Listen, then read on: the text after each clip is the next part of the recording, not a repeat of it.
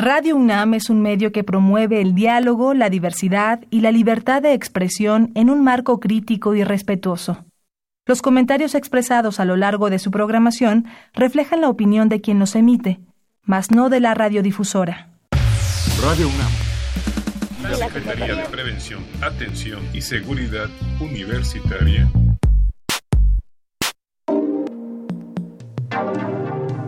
a través de la Dirección General de Atención a la Salud, presentan Confesiones. Confesiones.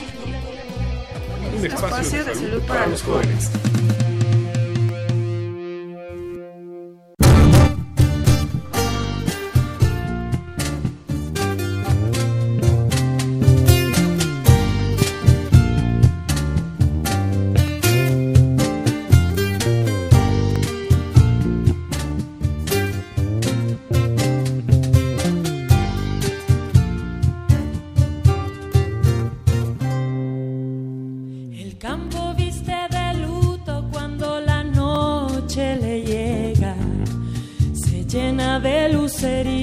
Que hasta parecen estrellas.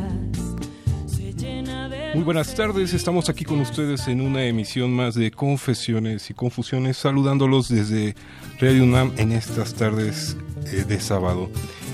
Y el día de hoy nos toca esta parte de los programas, como ustedes saben, mes a mes vamos variando. Eh, hoy nos toca con el equipo de salud ambiental. Le damos la bienvenida a José Juan Mancilla Castillo. Él es el jefe del Departamento de Salud Ambiental. ¿Qué tal, Alfredo? Buenas tardes.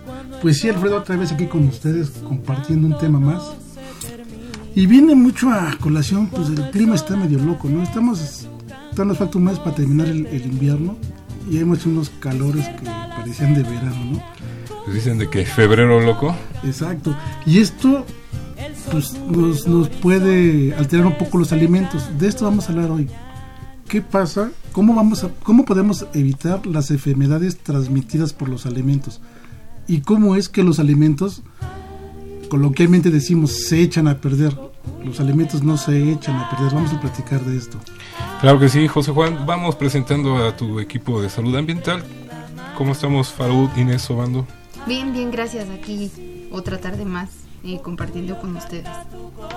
Eh, José, perdón, Roberto, ¿cómo estamos? Hola, ¿qué tal, perdón? Buenas tardes. Roberto Carlos, ¿cómo te va? Muy bien, muy bien.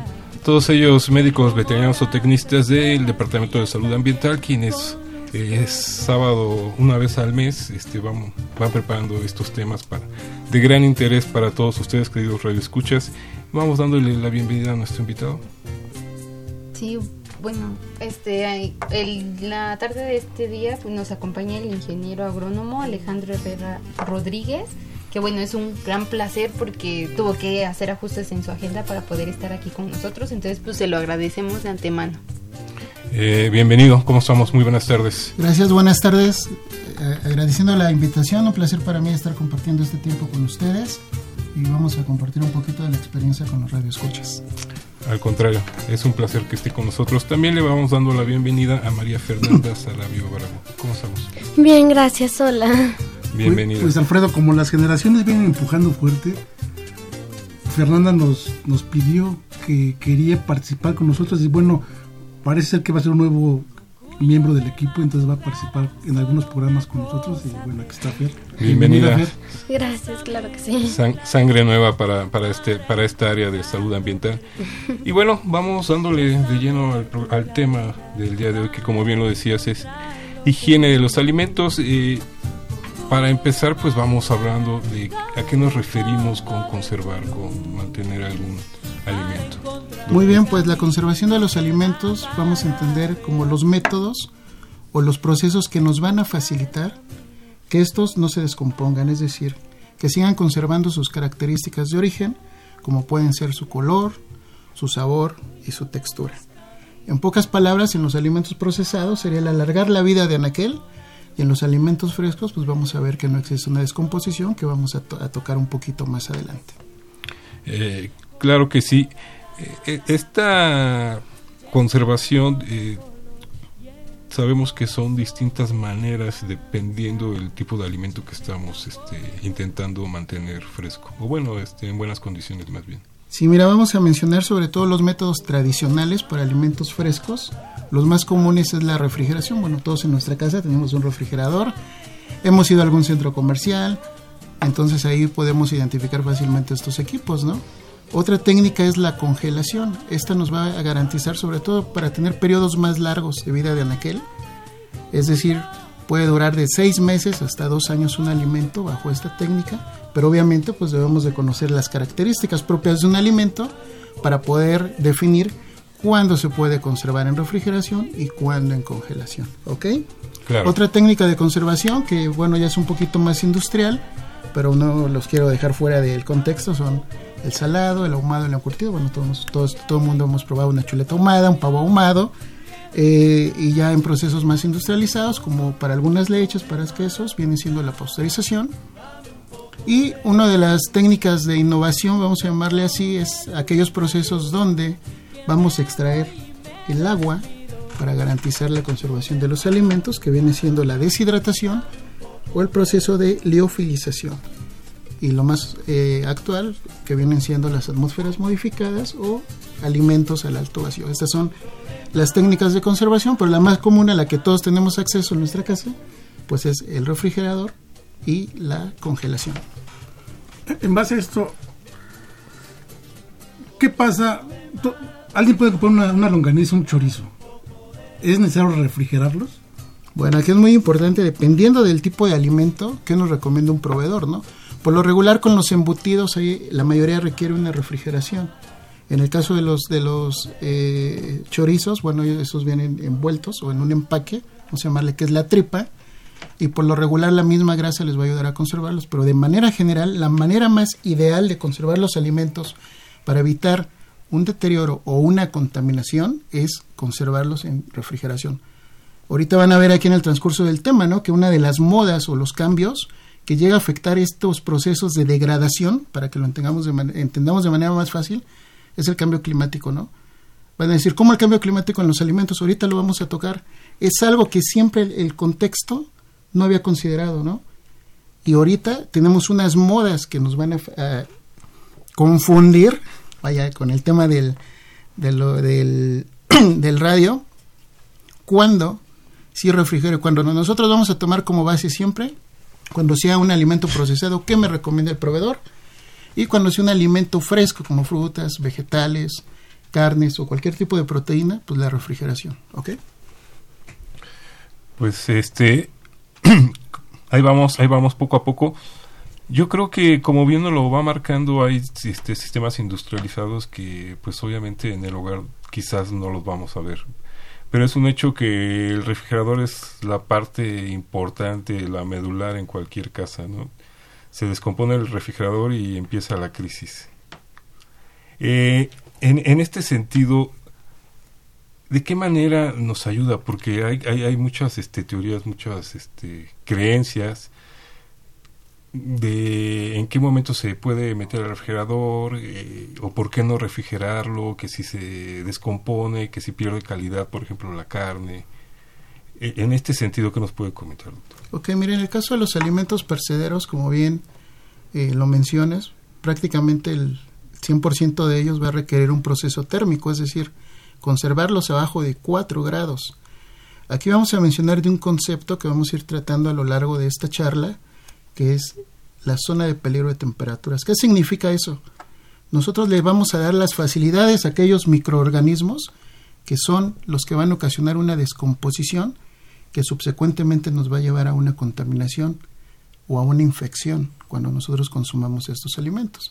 Por eso es muy importante conservarlos en frío y debemos de identificar cuáles son esas características propias de este alimento. Ejemplo, con carnes, pescados, mariscos, de manera general, los debemos de conservar. Si son crudos, vamos a ubicar nuestra unidad de refrigeración en nuestra casa, pues en la parte baja, para evitar que yo pueda contaminar de manera cruzada los alimentos que tenga en esta unidad de refrigeración, conservándolos. Muy importante esta parte y creo como bien lo dice vamos a ir desmenuzándola poco a poco. Estamos aquí con ustedes en Confesiones y Confusiones. Eh, vamos a ir a una breve pausa. Los seguimos invitando para que participen vía redes sociales.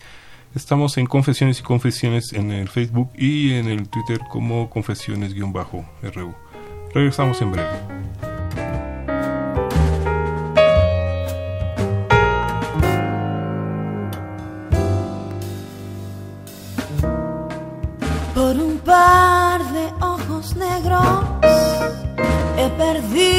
La razón. En un par de ojos negros yo desbordo mi pasión. Ojos negros son los que me embrujan, los que me hacen enloquecer. Ojos negros son los que merecen todo esto que hay aquí en mi ser. Ojos negros son como la noche, son mi luna y son mi sol. Ojos negros brota mi derroche de delirio y de devoción. Ojos negros lléname el alma con tu fuego y tu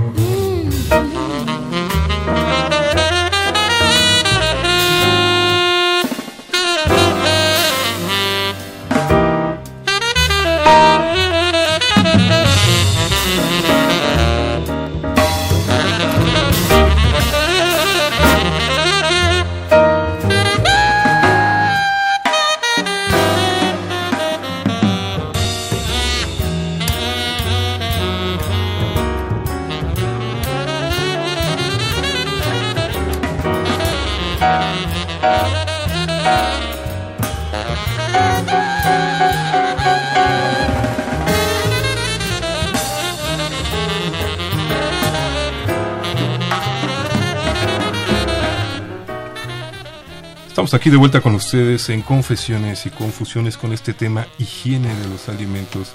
Eh, y como ya lo están estado escuchando, nos acompaña el ingeniero agrónomo Alejandro Herrera Rodríguez, quien nos va desentrañando un poco todas estas confusiones respecto al mantenimiento de los alimentos.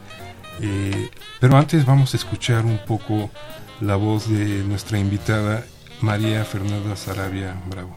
Ok, bueno, aquí yo traigo qué es la conservación de los alimentos. Esta conservación eh, evita el crecimiento de microorganismos. Algunos métodos funcionan introduciendo bacterias u, hongos al alimento. Precisamente es como bien lo marcaba el ingeniero, por ahí vamos a continuar. de continuar perfectamente. ¿Por qué se pueden echar a perder los alimentos? Bueno, básicamente vamos a manejar dos vertientes. La primera de ellas, por un mal manejo. Aquí vamos a hablar de aquellos alimentos que han sido procesados. Todos hemos comprado alguna lata, alguna pasta, granos, semillas, pero luego no conocemos esas características. Aquí el mismo proveedor o productor nos marca la pauta qué debo de hacer con ellos. Ejemplo de un jugo, ¿no? una vez abierto, refrigerarse o almacenar en un lugar fresco y seco. Esas son algunas de las condiciones básicas con las cuales vamos a garantizar que este alimento no nos va a causar algún daño. ¿ok? ¿Cómo se llaman este tipo de características? Son las características organolépticas, es decir, ¿qué distingue a un alimento de otro? Ahorita vamos a ir mencionando cada una de ellas. Exacto. Vamos. Y el segundo punto es por desconocimiento, cuando llegamos a romper la cadena de frío. Que este es el punto de mayor riesgo, porque aquí, como bien lo mencionaba nuestra invitada, vamos a estar en la zona de peligro donde los alimentos a partir de 5 grados a 59, donde tenemos la mayor cantidad de bacterias patógenas del tipo mesofílico, llegan a reproducirse de manera impresionante. Cada 20 minutos hay un crecimiento exponencial que nos pueden llegar a contaminar o a descomponer nuestros alimentos. O sea que en el tráfico nos puede Vamos al súper, compro un queso, una salchicha, venimos aquí en el DF a vuelta de rueda. Cuando llego a mi casa, pues ya no lo tengo a 4 grados, como tenían esa cadena de frío en el súper, lo puedo tener un 9 o 10 cuando lo llego a ingerir y luego si lo resguardamos de manera inadecuada en el refrigerador, podemos tener una infección o una intoxicación dependiendo del tipo de alimento.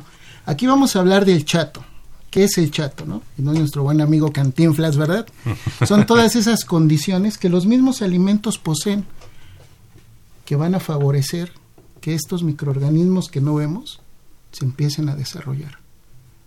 ¿Qué necesita una bacteria para podernos causar un daño? Comida, humedad, acidez, tiempo, temperatura y oxígeno. Este es el famoso chato. ¿De dónde lo obtienen? De estos alimentos. Los alimentos de origen pueden traer ya una carga microbiana, como es el caso de las carnes rojas, pescados, mariscos.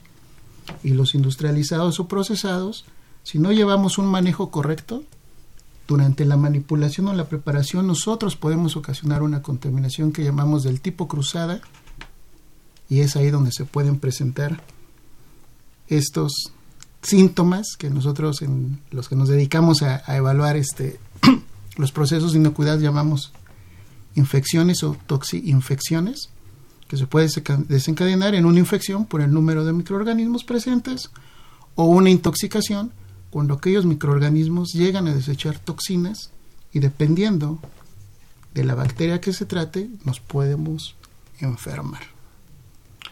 O sea que es todo un proceso, pero como usted dice, puede pasar en 20 minutos. Exactamente, ese crecimiento es exponencial. Si nosotros lo viéramos a nivel microscópico, diríamos, bueno, tiene una bacteria, pasa el tiempo, ya son 20, pasan otros 20 minutos, ya son 60, y así subsecuentemente se van multiplicando de manera, y en cuestión de 40 minutos, una hora, tenemos una carga impresionante, que es la que nos puede ocasionar este, un daño a la salud. Sobre todo, considerar estas bacterias del tipo patógenas, porque en la industria de alimentos también hay microorganismos benéficos, como levaduras o hongos que llegan a madurar algunos quesos, o el proceso de la cerveza, ¿no? que se lleva a través de una fermentación alcohólica, entonces también hay organismos benéficos, pero el tema de hoy son aquellos los que llegan a perjudicar sobre todo nuestra salud. Que le llamamos patógenos. Patógenos, exactamente. Yo quisiera comentar, aquí el ingeniero nos, platica, nos, nos menciona una palabrita de los organismos este, mesófilos. Bueno, nada más este, decir que estos organismos son los que pueden vivir en temperaturas ambientales más o menos desde los 5 grados centígrados hasta los 60. O sea que son prácticamente todos los microorganismos que podemos imaginarnos en este rango de temperatura, igual que nosotros. También vivimos estas temperaturas. Los microorganismos, entre más calores haga, más fácil se van a reproducir, por eso es el crecimiento exponencial. Entre más frío haga, los dejamos latentes, no se eliminan los, los microorganismos con frío, nada más se quedan latentes. En cuanto alcanzan otra vez una, un aumento de temperatura, otra vez hacen fiesta y se empiezan a reproducir. Exacto, se empiezan a reproducir. Para eliminarlos es con calor. Hay que cocer todo por arriba de los 60 grados centígrados y también requeremos tiempo, no solamente llegar a los 60 grados centígrados y, se mueren, no. Es llegar a los 60 algún tiempo con, con esa temperatura para poder tener la certeza de que los organismos hayan podido desaparecer de tu alimento y no te causen daño. Y esto en una, en una comida, en una cocina, en una sopa, fácilmente se llega, ¿no? Claro. El problema es, por ejemplo, con, con, las pechugas de pollo. Las, las tienen que, que cocinar, las tienen que hervir para, para, pues, para cocerlas. Después las van a desmenuzar cómo van a hacer este proceso. Es cuando nos hablaba de los, de los manejos hacia no, los pues alimentos. Caliente, me va a quemar las manos. Te vas a, o si no te las lavas, este alimento que ya pudo haber estado estéril, y si no te lavaste las manos y lo empiezas a manipular con tus manos sucias, pues ya no estás contaminando una forma de contaminación cruzada, ¿no? Entonces también es el manejo. Unas, o sea, va todo de la mano. Los, los mecanismos, los métodos que tenemos para conservarlos y las buenas prácticas de higiene para manejarlos, para poder evitar que un alimento nos pueda ocas- ocasionar daño como nos los platicaba ahorita el ingeniero. En ese sentido, ingeniero, eh, usted tocó algunas eh, frases, palabras, pero el, el tema, como bien decía, no es de hoy, pero hay quesos, hay procesos que se fermentan y por medio de bacterias se mejoran o, se logra algún tipo de producto. Pero entonces, eh, ¿es válido decir ya se echó a perder? Pues más que, si, que ya se echó a perder es ya está en un proceso de descomposición. Y esta descomposición es del tipo microbiano. Obviamente nosotros no logramos percibir a simple vista a los microorganismos, pero la manera correcta es la descomposición. Pero coloquialmente, pues todos en nuestra casa, cuando abrimos el refrigerador y vemos algo que huele mal o está burbujeando o presenta hay una coloración distinta, lo relacionamos con este término y es correcto, ¿no? Porque así hemos crecido y ahorita lo vamos a ver cuando hablemos de los temas de inocuidad, de algunas reglas que nos marca la Organización Mundial de la Salud, porque es importante llevar un control tanto en las materias primas y como lo mencionaba el, el doctor, en el manejo. Nosotros nos dedicamos al manejo higiénico de alimentos, entonces las reglas ahí son, mucho más estrictas. ¿Por qué? Porque no en una, en una casa podemos comer 5 o 10 personas, pero en los lugares que evaluamos comen cientos de turistas nacionales, el personal, entonces no nos podemos dar el lujo de permitir que algo huela mal o se descomponga. Por eso les mencionaba una palabra al principio que son las características organolépticas, es decir, ¿qué le reviso a un producto cuando lo voy a comprar, no? Una no es bueno que no huela mal, una lata que no esté abollada, algo tan simple se puede presentar en algo fatal. Es decir, si yo compro una lata abollada o caduca, pues se nos puede presentar un microorganismo que vamos a ver adelante, que es el botulismo. Para que se den cuenta, con un gramo podemos matar a miles de personas. ¿Ok? Que se ocupa en términos medicinales es otra cuestión, pero en términos de alimentos, el botulismo es un- es una de las enfermedades más Terrible. terribles, que tienen mayor este índice de, de mortalidad. O sea que inclusive si en mi cocina sufre algún descalabro una lata, mejor desecharla. bueno, si es al momento que tú viste físicamente que se dañó, A lo mejor estoy acomodando la despensa. Ah, ok. Si tú desde el súper identificaste que no tenía un daño, pues algo bien práctico. La lavo, la enjuago. Nosotros normalmente desinfectamos todo por cuestiones de inocuidad, pero bueno, aquí lo podemos lavar y, enjuagar. Y la trasvaso, muy importante, no conservar las latas en el refrigerador. Ok. Porque todo el proceso de elaboración es en una atmósfera. Entonces aquí, como lo mencionaba bien el doctor, habla- estamos hablando de una bacteria que se comporta en un rango muy amplio que puede sobrevivir con y sin oxígeno, que se llaman anaerobias, son facultativas. Entonces, si yo guardo el alimento en su mismo envase, automáticamente yo estoy teniendo un mayor riesgo de poderme enfermar y no lo voy a identificar hasta que prácticamente se presente la intoxicación en mi organismo y tenga que parar al hospital desgraciadamente. Si No, bien me pues, va lo contaré, si no, pues claro. bueno, ya será un dato ahí para la estadística. Y ahora, como bien lo marca, estamos hablando de uno, por eso se replica en 100, 200 personas. Sí, exactamente. Toda una crisis. Estamos aquí con ustedes en Confesiones y Confusiones. Eh, los seguimos invitando para que nos acompañen. Pueden comunicarse al 55 36 8989. Regresamos.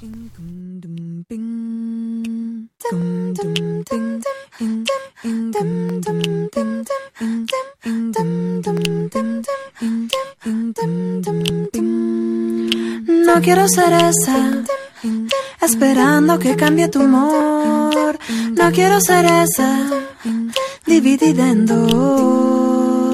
No quiero ser esa, olvidando lo que dijiste ayer. No quiero ser esa, esperando que me quieras querer.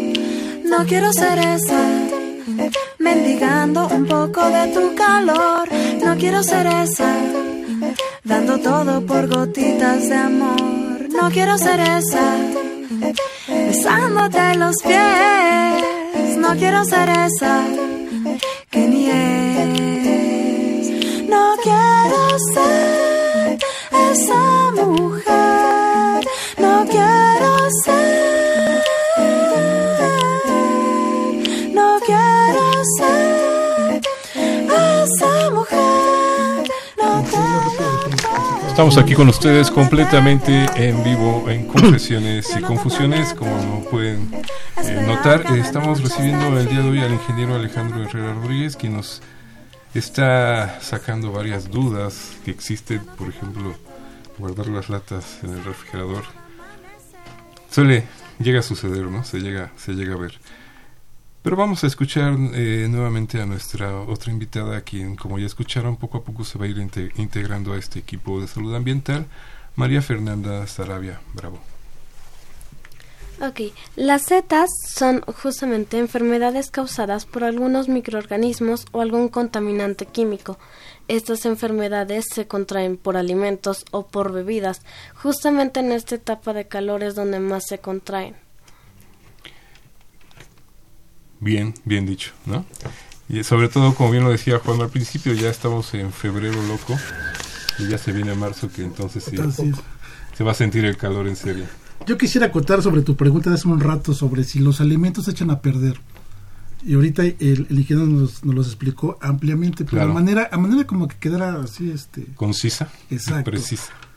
con este afán de siempre echarle la culpa a alguien, por eso es que decimos, el alimento se echó a perder. No, tú no tuviste cuidado y entonces ese alimento sufrió algún cambio que ya no es viable para que lo podamos consumir. Entonces, tú lo echaste a perder, no el alimento solito. Ahora, en ese sentido, y qué bueno que lo tocas, eh, muchos eh, aplicamos la de, pues ya merito, todavía aguanta y lo, lo vuelvo a hervir a- arriba de 60 grados. Se podría, hay que ver justamente las características organolépticas de lo que podemos consumir. O sea que preferencia mejor. O sea, ¿no? si ya vemos unos frijoles, por ejemplo, que pueden estar burbujeando, pues puedes pensar, los lavo, los enjuago y los vuelvo, los vuelvo a hervir, ¿no? Pero ¿a qué te van a saber? A lo mejor ya no es igual.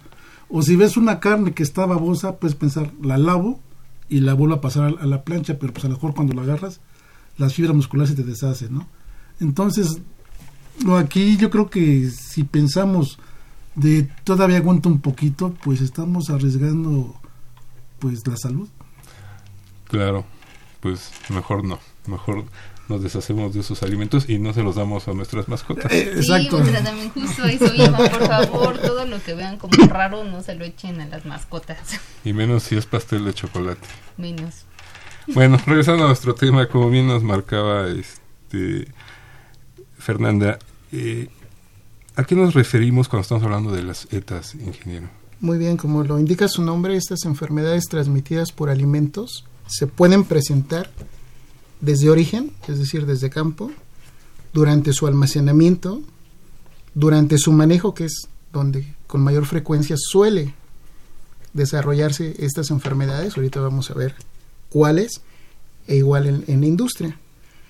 Estas setas se presentan básicamente por tres tipos de contaminación durante estos procesos, que puede ser una contaminación física, es decir, algo visible, una química cuando manejamos pesticidas, insecticidas, productos desinfectantes o sanitizantes, y la biológica, que es la de mayor riesgo, la que nos atañe el día de hoy, ¿no? Porque no la logramos ver.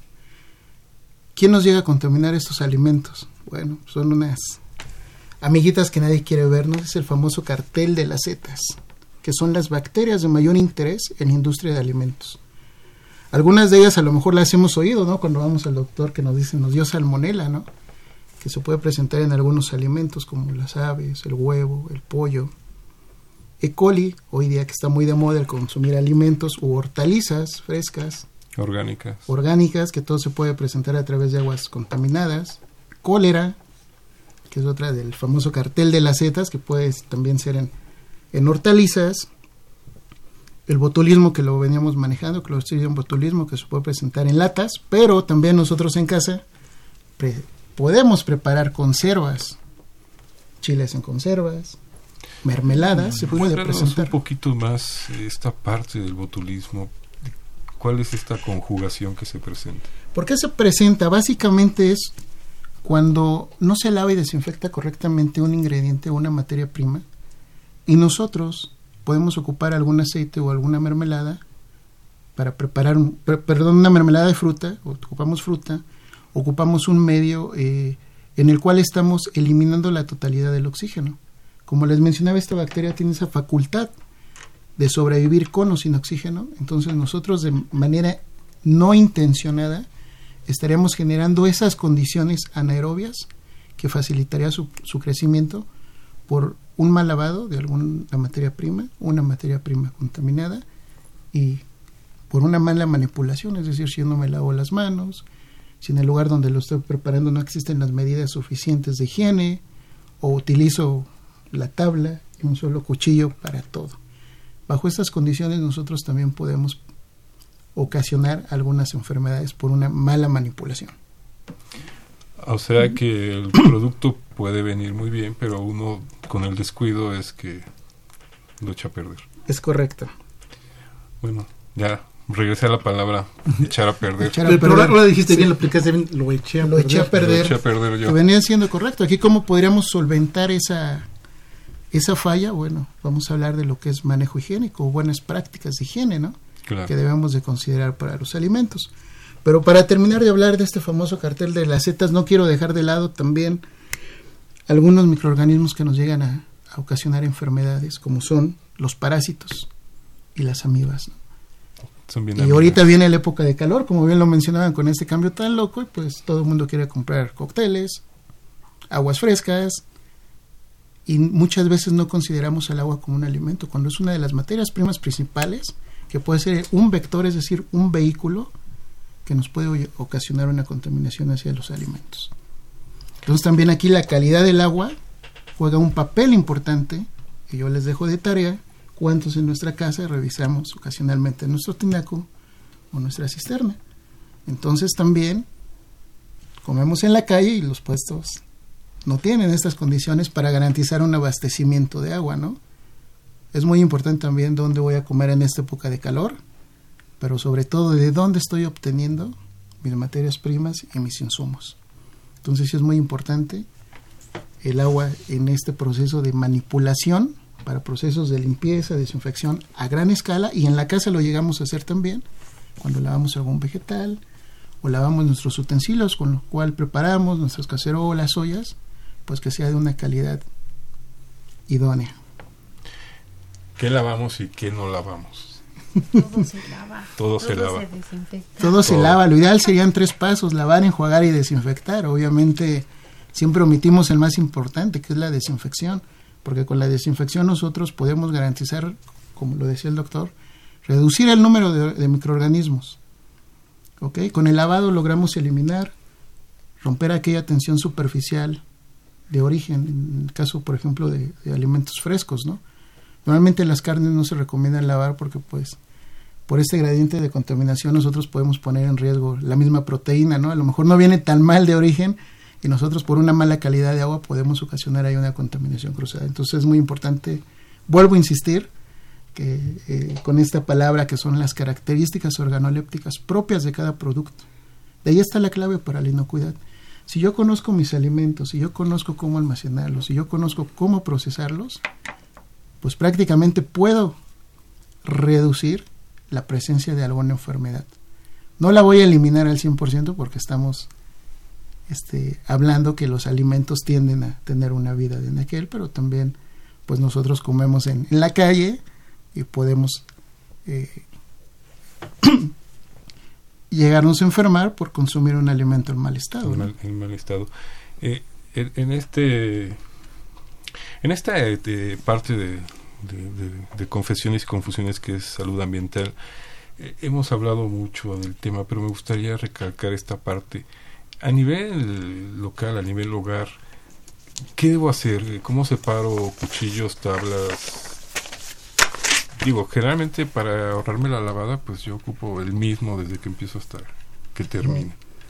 Mira, les voy a dar un tip de las cinco claves de la inocuidad que nos maneja la Organización Mundial de la Salud y son bases que los expertos han ido clasificando. La primera es la, el usar agua en materias primas seguras. Es decir, si yo desde origen tengo una materia prima de calidad, pues voy a garantizar que voy a tener un alimento inocuo, es decir, que no me va a causar daño, ¿no? Pero obviamente el agua juega un papel importante. Segundo punto, la higiene. La higiene en mi persona como manipulador. Lavarme las manos. En 2009 con la influenza, solo por lavado de manos, solo por una práctica, un hábito, se redujo en un 30% la presencia de infecciones gastrointestinales. ¿okay? Entonces yo con lavarme las manos, aunque me bañe cada una vez por semana o algo así, no hay problema. Bueno, en términos de preparación, la higiene no está peleada también con, con los hábitos, ¿no? Pero bueno, en cuanto a la preparación, sí debemos de lavarnos las manos de manera const- constante. Algunos ejemplos, bueno, desde niños se han dicho, ¿no? Antes y después de ir al baño. Claro. Y cuando voy a manipular alimentos crudos y cocidos, no nada más me tengo que lavar las manos, tengo que separar mis utensilios. Si ocupo una tabla ocupo un plato, pues lo ideal es lavarlo, enjuagarlo y desinfectarlo. Si no lo puedo desinfectar, bueno, hoy día ya hay jabones que tienen una tracita de cloro, que es el desinfectante más común y accesible para nuestros hogares, y pues hacer esta buena práctica. Si yo ocupo un mismo cuchillo para todo, pues no voy a garantizar que los alimentos que consuma sean seguros, porque en mi desconocimiento yo estoy generando una contaminación cruzada al momento de hacer esta preparación. Lo ideal es primero trabajarlo crudo, lavar, enjuagar y desinfectar y luego trabajar lo cocido. En nuestra cocina, pues a lo mejor lo podemos hacer de una manera muy sencilla, pero nosotros que nos dedicamos a habitar en espacios muy grandes, pues vuelvo e insisto, ¿no?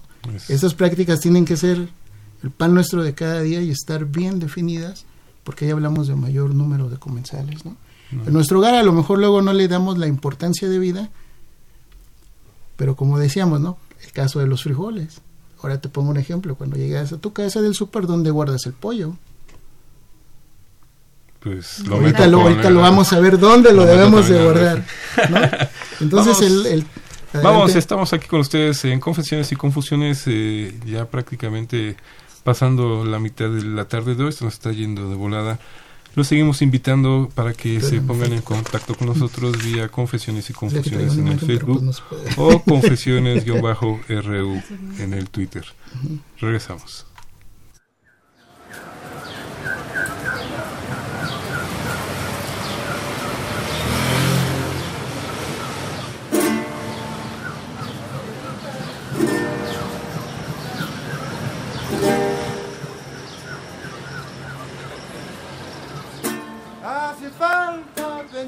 Cuando era joven, y es lo que pienso. Que se precisa claridad y que no eres el único que dice ser el único.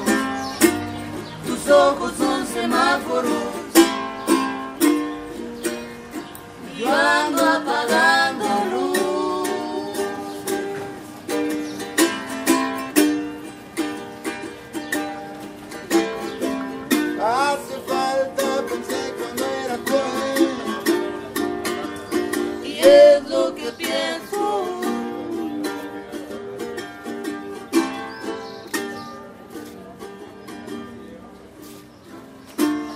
lleguen los motines, como pájaros mineros, podremos jugar a caernos de las construcciones ir de vacaciones a los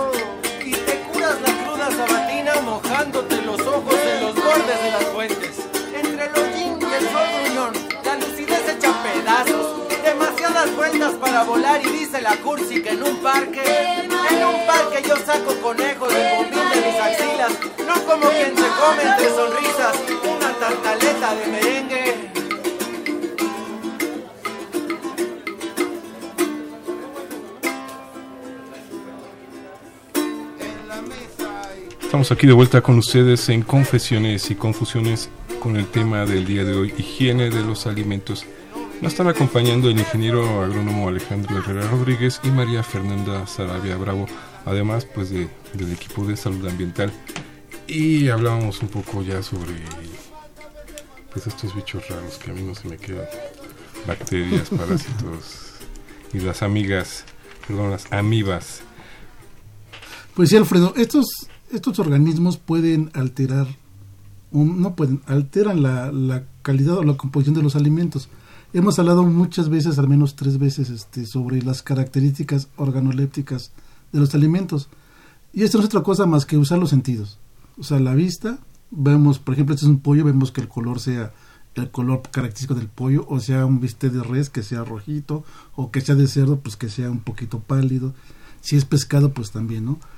El olfato, también hay que, hay que diferenciar el, olor, el olor natural de la carne, a qué huele la carne, digámoslo así, este, viable, o la carne ya con un olor, podría ser este, no sé, como que azufre, como que no lo podemos tolerar. Los pescados, por ejemplo, pescados y mariscos, el olor es sumamente este, característico cuando ya están descompuestos, ¿no? La vista, ya dijimos, el olor, el tacto, hay que, hay que tocarlos que sean que sea una textura firme, que si los tocamos, te platicamos un rato, tocas tu bistec y te deshace, pues ese ya, ya, ya no sirve. Entonces el tacto también nos ayuda para poder saber si nuestro alimento ya no es viable para que lo podamos consumir. Y otro punto que también mencionamos hace ratito, y tú haces la pregunta, si solamente tienes un cuchillo en tu casa y estás preparando los alimentos, pues hay que lavarlo. Y lavar es eso, lavar. Interrumpes el proceso, agarras tu cuchillo, Lo paso para agua y ya. agua, jabón, Jabón. y hay que tallarlo. Tallado. Y otra vez enjuagas y lo puedes volver a utilizar. Si no lavas, o sea, si nada más es al chorro del agua, no garantizas que estamos, no garantizamos que podemos evitar o disminuir la contaminación cruzada. No, estoy tirando agua en pocas palabras. Exacto, y haciéndote este Haciéndome a la idea de que son alimentos eh, higiénicamente preparados. Y otra cosa importante también, los trapos en las cocinas. Es el reservorio más importante de organismos. Si tenemos un- una toalla, un trapito para siempre estar en la cocina, pues ahí también, si ya lavaste tu cuchillo y lo secas con tu trapo, pues ya lo, lo pudiste haber lavado bien y lo embarras con el trapo y ya pudiste haber contaminado otra Pero es vez. que con ese me seco las manos. Pues mejor toallas desechables, ¿no? Es lo ideal. Pero bueno, eh, esta parte es, es, es, muy clásica, como bien lo marcaba el ingeniero, eh, a la hora de que, bueno, ya todo, todo lo cuidamos muy bien y vamos a empezar a, preparar. Y ahí es donde empieza el desorden. Como bien nos decía, pero ahora vamos entrándole a, a, la, a que ya hice mi súper, a lo mejor sí estoy cuidando mi cadena de frío. ¿Qué voy a hacer después? Bueno, pues lo siguiente es almacenarlos de manera correcta, ¿no? Una vez que lleguemos a, al lugar, pues la manera correcta de almacenar nuestros alimentos sin interferir en la cadena de frío, si nosotros dividiéramos un refrigerador en tres o cuatro espacios, el orden correcto sería en la parte superior todos los lácteos y embutidos. En el siguiente nivel, todos los alimentos procesados, es decir, que ya pasaron por un proceso de cocción. Parte baja los vegetales, que lo ideal sería que se lavaran, enjuagaran y desinfectaran para evitar aquella contaminación que puedan tener de campo, que pueden tener desde trazas de fertilizantes, eh, materia fecal o orgánica y obviamente plagas, y hasta la parte final del refrigerador, las proteínas, todo lo crudo, que sería el orden pescado, seguido de las carnes rojas, la res y el cerdo, y al último el pollo, obviamente separados. ¿Por qué? Porque aquí vamos a hablar de que se puede presentar una contaminación cruzada si yo, yo no separo adecuadamente los crudos por escurrimientos y sobre todo eh, aquí hay un grupo de microorganismos que nos puede generar una enfermedad muy grave que es la salmonela, básicamente con el pollo, que puede ser una intoxicación. Entonces lo ideal es separar estos tipos de proteínas y pues también cocinarlos de manera correcta cuando llegue el momento. Cuando yo vaya a cocinar estos alimentos, pues un pescado mínimo a 63 grados, las carnes rojas o rosas mínimo 69 por 15 segundos y el pollo mínimo 74. ¿Cómo puedo calcular estas temperaturas? Pues ya hay termómetros, hay termómetros específicos, pero que lo tenemos que introducir en el alimento, o sea, para los alimentos tienen un centro térmico, que es en donde tenemos que garantizar que la las temperaturas que nos está indicando el ingeniero, o sea, se alcancen en el centro del alimento. O sea, no es como lo comentaba el doctor Mancilla hace rato, de, no es nada más como pasar así ya rápido. el agua Porque y voy a, ya está ajá, lista el- o a calentar o a recalentar también es muy importante el recalentado que son temperaturas más altas las que tenemos que llegar y los tiempos.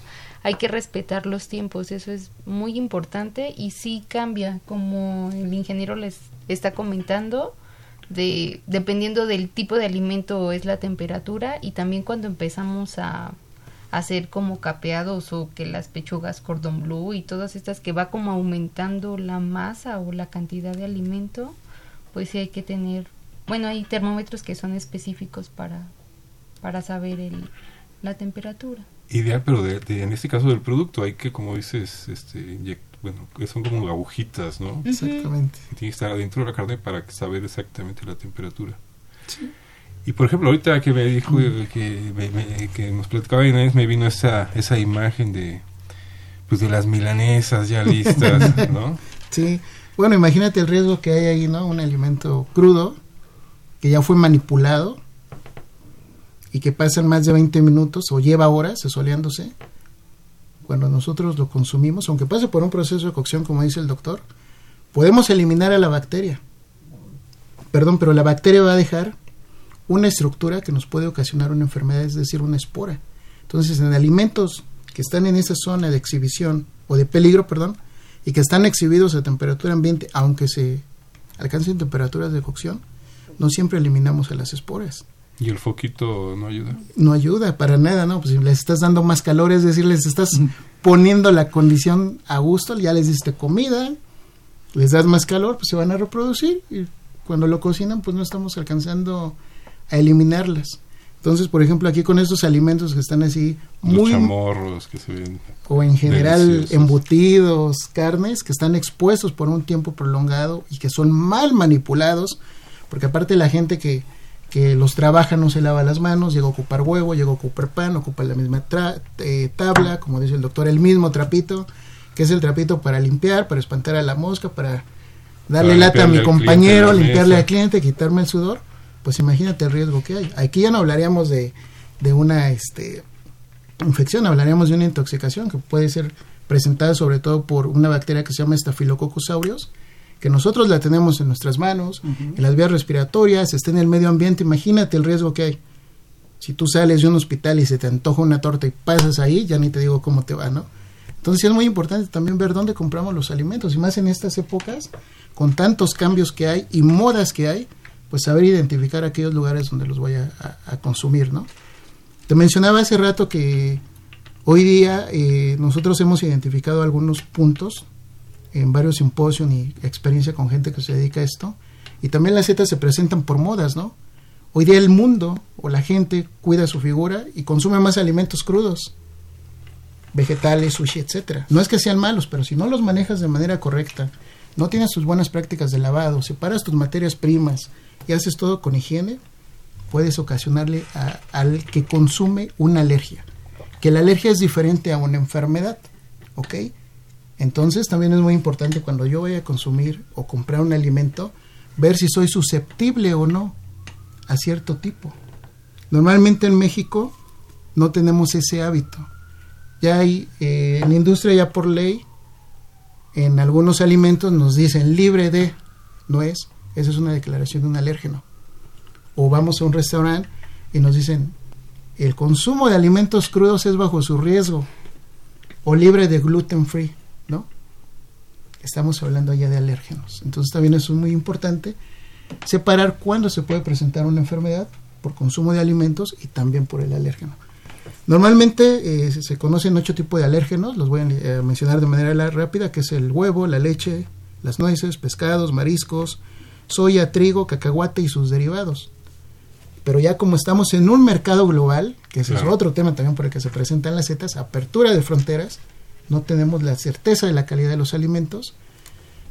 En la comunidad europea marca hasta 14, que nos hablan de ajonjolí, mostaza, los sulfitos, los moluscos, y una semilla que es muy típica de, de Europa, que es el altramuz.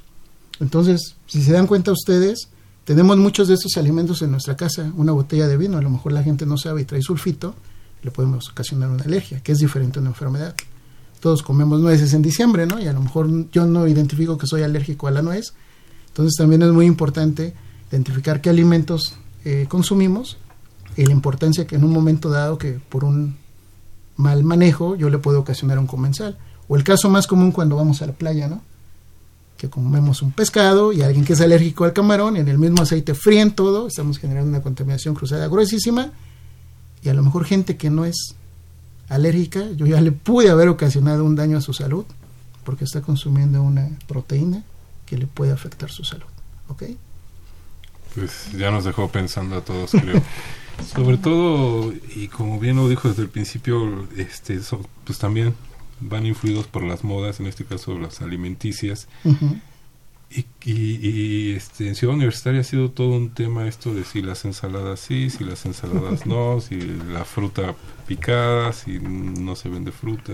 Y exactamente, Alfredo, y no solamente estamos con las modas, en Seúl ya también se venden sushis hay que ver la y calidad entonces de paso por mi sushi, lo echo a la mochila, me voy a la escuela, en la tarde al gimnasio, y ya en la cena voy ya cuando, ya cuando llegas ya tienes tu sushi marinado y bueno, ya tienes un, un, riesgo ahí, un caldito de salmonela disponible para afectar nuestra salud. Sí, efectivamente, también debemos de conocer cómo lo debo de manejar, ¿no? Eh, normalmente, pues la recomendación sería de la gente que los vende que tenga un conocimiento de el riesgo que puede haber y decirle, oye, no lo consumas después de dos horas, o procura refrigerarlo, o como mencionan las malas prácticas que hay cuando recalentamos, ni siquiera recalentamos a temperaturas adecuadas, que mínimo son 74 grados, ¿ok? Y solamente una vez, ¿y cuántas veces llegamos a recalentar alimentos? Cena recalentado y llegó la tía y me vuelvo a sentar y me vuelvo a parar, ya le metimos tres o cuatro. Manejos inapropiados en el microondas, ¿no? Ahí metemos los alimentos y no los limpiamos, metemos una proteína, metemos un pan, meto la mamila, meto el agua, pues el riesgo de contaminación que puedo tener en una casa es elevado. Está increíble. Está increíble, ¿no? Ya, ya, ya, hice un repaso por mi refrigerador. Estoy en graves No, ya ni hablamos de las alacenas, ¿no? Porque en las alacenas suele presentarse también que luego no revisamos ni fechas de caducidad, y tenemos el producto caduco. Llevo el super y meto todo al tenemos producto con plaga, como granos, semillas, y ahí pues por ejemplo en los cacahuates, en las nueces, hay un hongo que nos puede generar una toxina, que son las aflatoxinas, que también es un alérgeno y nos puede ocasionar un daño a la salud. Por el mal manejo. Por el mal manejo, porque no estoy considerando fechas de caducidades y, insisto, características organolépticas de cada producto, como lo menciona el doctor. Color, olor, sabor, textura. Es muy simple, hay que aprender a interactuar con los alimentos, a identificarlos, poner nuestros sentidos al 100. Si tenemos cinco, ocupamos el sexto, el séptimo, hasta el octavo, porque aquí estamos hablando de nuestra salud y hasta de nuestros familiares, ¿no? Por una mala práctica, por un mal manejo, le puede ocasionar la muerte no intencional a alguien. O resulta que la familia lleva tiempo enfermos y no saben ni por y no saben por qué. Y suele ser muy común cuántas veces llegamos a limpiar el refrigerador, o bueno, en el mejor de los casos, si se llega a limpiar, pero también qué estoy ocupando para limpiar, porque puedo tratar de ser muy limpio, pero puedo contaminar también estos lugares de almacenamiento por una mala práctica. a lo mejor la mamá dentro de sus buenas intenciones, pero resulta que puede tener ahí alguna salmonela. Exacto, te voy a poner un ejemplo muy común de las abuelitas, a mí me tocó vivirlo. Pasaba la mosca que hacía la abuelita, flit. ¿Donde estuviera? Donde estuviera. Y no estaba nada tapado, todo estaba desinfectaba, mataba todo. Expuesto, entonces pues sí, mataba la mosca, la mosca traía salmonella en las patitas, caía la sopita, más el flit. Nos lo comíamos y a los cuestión de horas me duele el estómago y le empezaba a echar la culpa a medio mundo. Bueno, también es cómo yo preparo, cómo está mi entorno, qué tan higiénico, qué prácticas tengo.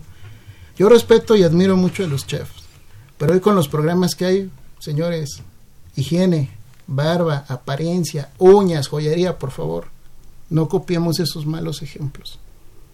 Voy a cocinar, me retiro las cosas, me lavo las manos, limpio mi área, como bien dice. Lavo, enjuago y sanitizo o desinfecto, pero la fibrita, el agua no hace milagros. Y Insisto. desaparezco el trapito de preferencia. Sí, preferentemente toallas desechables, porque si necesito un trago, pues lo tengo que lavar, lo tengo que desinfectar y se tiene que secar, ¿no? Si no, yo tengo un caldo de cultivo. Entonces se vuelve un círculo en el cual pues estamos armando la fiesta todo lo que da, porque le sigo dando a estas bacterias que yo no logro ver todas las condiciones para que ellas estén felices. Es increíble. Hay un residuo de alimento cochambre, ahí van a estar. Una temperatura, como bien lo mencionabas, ¿no? Que está el alimento ahí expuesto, soleándose, ahí van a estar. Qué rico se ve. Ah, no, sí.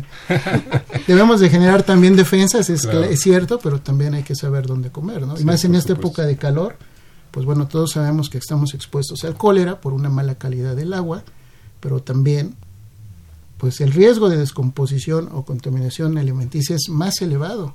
Que aquí entra un tema también, ¿no? Que es el cambio climático. Porque antes eran temperaturas frescas, ahorita estamos casi 28, 30, inusual en febrero, casi marzo, y pues eso también favorece, ¿no? Que esas vidas de anaquel se vean reducidas, que tengamos mayor humedad en la casa o en las alacenas, y cuando voy por un pan, sorpresa, está llena de pitufos, ¿no? De hongos. Entonces, Le corto, le con- corto lo de encimita y vénganos, pero bueno, ahí te echamos la bendición. Pues, eh, eh, ingeniero, ha sido un placer realmente, ingeniero Alejandro Herrera Rodríguez. Eh, el tiempo nos ha ganado como siempre, pero sigue abierta la fiesta para una siguiente ocasión. Con mucho gusto, para mí es un placer regresar aquí en mi alma mater y estamos en la mejor disposición de poder compartir el poco conocimiento que tenemos. Día a día lo seguimos este, enriqueciendo. Yo soy auditor de higiene de alimentos, entonces me dedico a auditar centros de producción, hoteles, restaurantes, hasta eh, centros de re- eh, reclusión y bueno, también en campo. Entonces es muy importante siempre que vayamos a comprar nuestros alimentos, un alimento significa dinero, pero también tengan en cuenta que estamos poniendo en riesgo pues la vida o la salud de nuestros seres queridos, hay que saber manejarlos identificar dónde compro y qué compro. Pues hagamos, hagamos el esfuerzo. José Juan Macías Castillo, jefe del Departamento de Salud Ambiental, ha sido un placer. Pues fue muy, muy, este, muy, muy buena la tarde, ¿no? Excelente. Farud, Inés, Pues igual fue una tarde muy enriquecedora, creo que todos aprendimos cosas nuevas. pues- María Fernanda Sarabia Bravo, ¿cómo te la pasaste? Muy bien, pues para ser mi primer vez estando aquí, fue muy interesante esta vez. Ahora conozco cosas que en la escuela no tanto Así, veo. así es, los cachorro fumáferos. Pero, este, pues Roberto, ha sido un placer escucharte la tarde de hoy. Muchas gracias, muchas gracias. No, al contrario a ti. Muchas gracias. Él estuvo a cargo de las redes sociales. Miguel Ángel Mendoza, te agradecemos. Nos despedimos de ustedes en una producción más de Confesiones y Confusiones. Hasta la próxima. Se despide de ustedes Alfredo Pineda. Radio UNAM. La Secretaría de Prevención, Atención y Seguridad Universitaria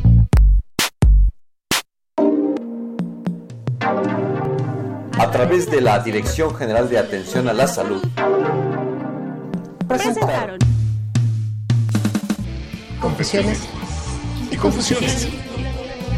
Un espacio de salud para los jóvenes.